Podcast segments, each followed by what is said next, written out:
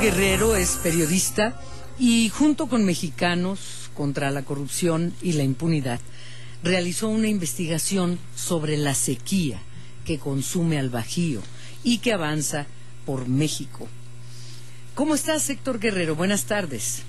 ¿Qué tal, Adriana? Buenas tardes. ¿Cómo les va? Bien, gracias. Actualmente eres editor de un colectivo que se llama Foto X, ¿verdad? Eh, bueno, mm, ya no. ¿Ya no? no. Ah, pues hay que actualizar tu currículum. bueno, pero bueno, hiciste este estudio, esta investigación con mexicanos contra la corrupción.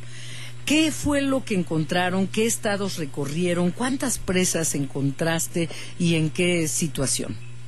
Sí, bueno, fuimos un, equipo de, cuatro o cinco periodistas que estuvimos trabajando en esto, que a mí me tocó eh, encabezar en esta ocasión. Y te cuento, como, como bien saben, la sequía en México ha sido uno de los grandes problemas, muy silencioso que avanza, ¿no? Que avanza de una manera eh, grande y, silenciosa, porque, bueno, eh, comparado o, al lado de otras problemáticas que vive, que vive México, como es la inseguridad, pues pareciera que esto es un, un problema menor.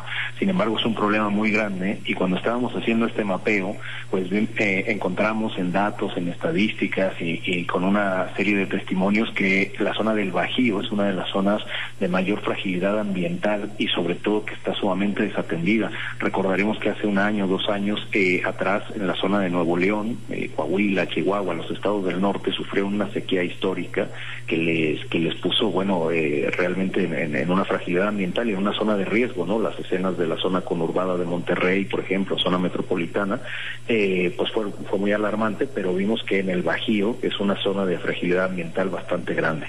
Sí, cuando dices está desatendida, ¿a qué te refieres? Porque una cosa es que deseamos que llueva y la otra es a qué te refieres con desatendida esa zona. Bueno, es que esta es una cosa muy muy importante que se ha, eh, se ha entendido, se ha malentendido que la sequía es a consecuencia del cambio climático o que la sequía es producida de una manera natural o de un desastre natural. Pero en México el gran problema del agua es justamente la gestión.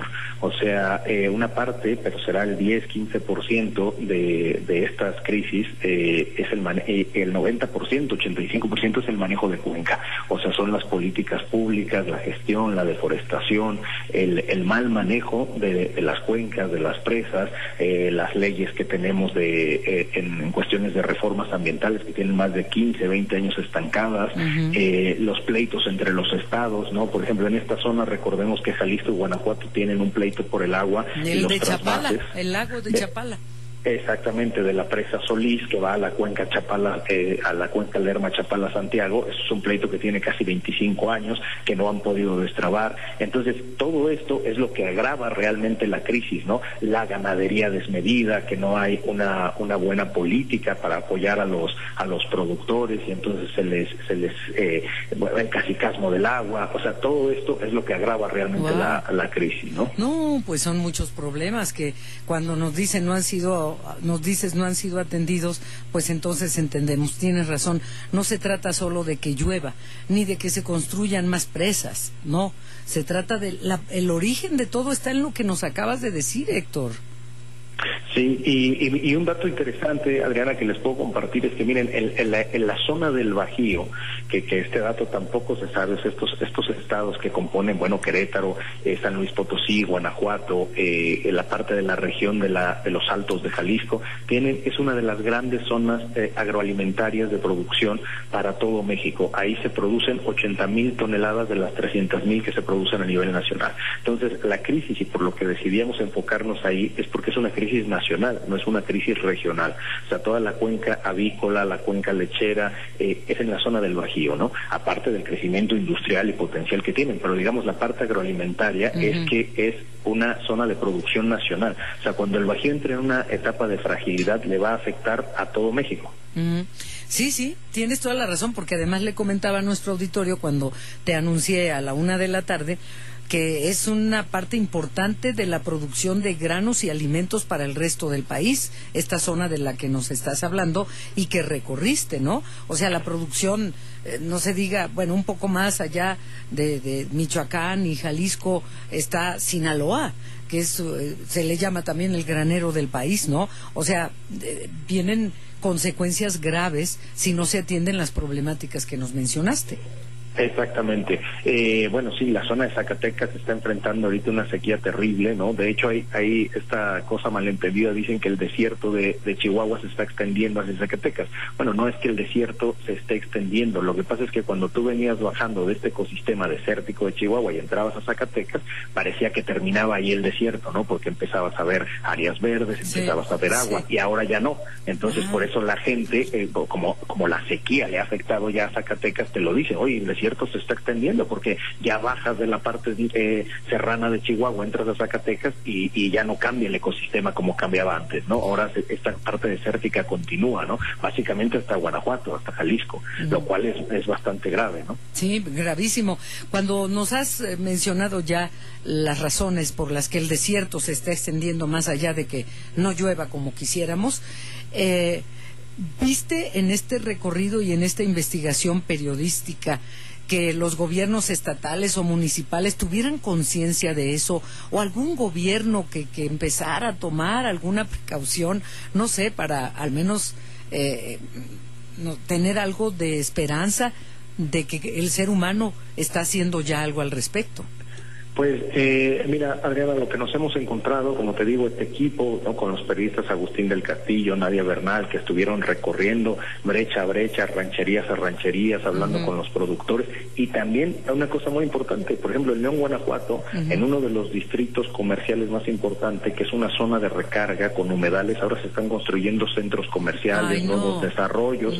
Entonces, eh, lo que nos fuimos encontrando es que el tema está desde hace años en la mesa, pero como te decía eh, al inicio de la conversación, está estancado, no avanza, no va para ningún lado. Y el ejemplo más claro podemos tenerlo en Nuevo León, que ahora ya tenemos hasta un eh, candidato a la presidencia eh, de, Nuevo León y todo, y ellos vivieron una crisis tremenda hace dos años que no tenían verdaderamente agua en ninguna de las zonas metropolitanas, ¿no? De la ciudad, ya no te digo en, en el estado, en el interior del estado, ¿no? Ranchos adentro, no, no, en la zona metropolitana. Y las políticas no han cambiado, no les ha caído esta emergencia y justo se sigue pensando esto de pues es que no llueve o es que ojalá llueva, ¿no? Pero de nada nos va a servir, alguna vez hacían esta analogía, ¿no? De este, si tú tienes un tinaco que tira agua, ¿cuál es la solución? Dicen, bueno, pues traer otro tinaco en lugar de reparar la fuga, ¿no? Y esa, esa analogía creo que aplica y funciona muy bien. Pues sí, pero no entendemos, no entendemos, Héctor Guerrero, y, y esto debe, debe hacernos prender los focos rojos. Eh, cuando yo te escucho y, siento desesperación, es cuando pienso que como ciudadanos podemos hacer más que cambiar un tinaco, exigir a los candidatos, a las candidatas y el candidato, las candidatas y al candidato, que, que, tomen nota de esta problemática. Yo el otro día entrevisté a Xochil Gálvez, esta semana, y le pregunté sobre eso, y me habló de lo que tú estás diciendo que hay que hacer. Eh, todo, toda la problemática eh, la tiene bien clara Xochil Gálvez. Hay que exigirles y hay que cuestionar también a, Claudia Sheinbaum ni al candidato de Movimiento Ciudadano. A los tres hay que cuestionarlos, hay que exigirles. Los campesinos, los agricultores, eh, los, los ciudadanos, tenemos que exigir que se tomen cartas en el asunto. Porque, bueno, ¿Qué podemos esperar si en este gobierno el presidente López Obrador también destruyó un manglar para construir una refinería? Eh, dos bocas y se les inunda y luego desviaron el cauce y, e inundan a habitantes de, de zonas aledañas. ¿Qué podemos esperar? Exactamente. Mira, o por ejemplo, todo lo que se ha modificado y se ha causado en la península con el Tren Maya, ¿no? O sea, que son estos megaproyectos, que son proyectos bastante extractivistas. Y luego, cuando tengamos una problemática, pues van a decir, ay, es que ya no llueve. Me explico, cuando 10 años atrás, 20 años atrás están haciendo estas cosas, ¿no? Sí. Oye, ¿y cuántas presas hay en toda esta zona que estuvieron recorriendo con mexicanos contra la corrupción? Tú y otros periodistas, Héctor Guerrero. Mira, la cuenca es bastante generosa. Hay que recordar que en esta parte del país está la cuenca más grande de México, que es la cuenca Lerma-Chapala-Santiago, que es donde nace el río Lerma en, en, en, las ciénegas del Lerma en el estado de México, pasa por estos cinco estados y termina en, bueno, llega a Chapala, que es el lago más grande de México, y luego de ahí continúa hacia el estado de Nayarit y termina en las marismas en el Pacífico. Eh, una de las grandes presas que, que tenemos ahí, que ha sido desde hace años este punto central del conflicto, es la presa de la presa Solís en Guanajuato, que de ahí comparte agua para Jalisco y que es importantísima para el reabastecimiento del lago de Chapala. Porque eh, entendamos que el afluente más importante es el río Lerma y este es el que tienen en tres represas, represado, valga la redundancia, en el estado entre Querétaro y Guanajuato. ¿no? Mm. Es, es, una zona, o sea, el Bajío es una zona que nos conecta muchísimo al centro y al occidente del país, entonces por eso es, es, fundamental. Recordemos hace unos años, o sea, eh, si uno habla con expertos, ellos vaticinan una crisis similar a la de Nuevo León este año para la Ciudad de México, porque ahí entonces entramos a lo que es el sistema Cuixamala, que va y parte en el Bajío y a lo que es lo que el Valle del Mezquital, ¿no? Que ya, que bueno, esto es un, viejo conocido de aquí de la capital mexicana.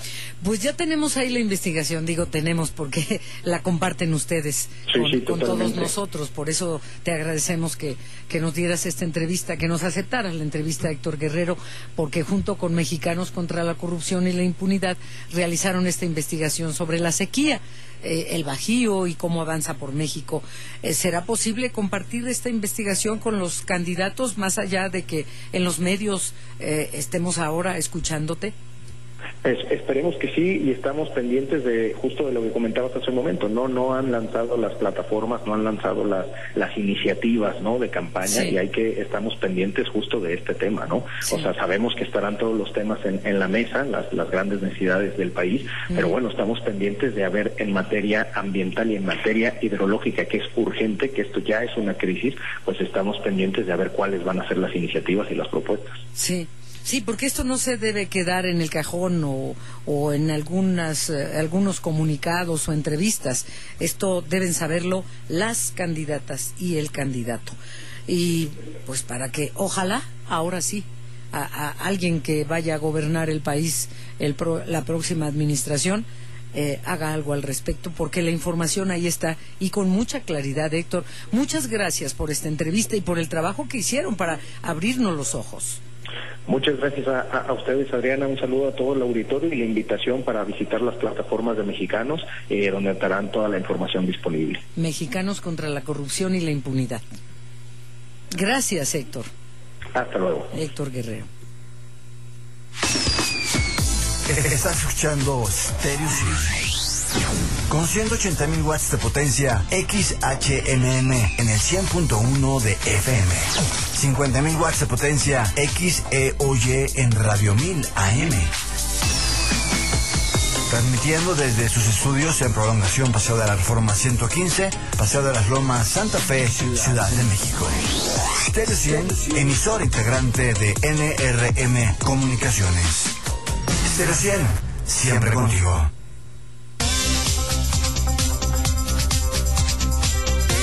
Enfoque Noticias, en resumen.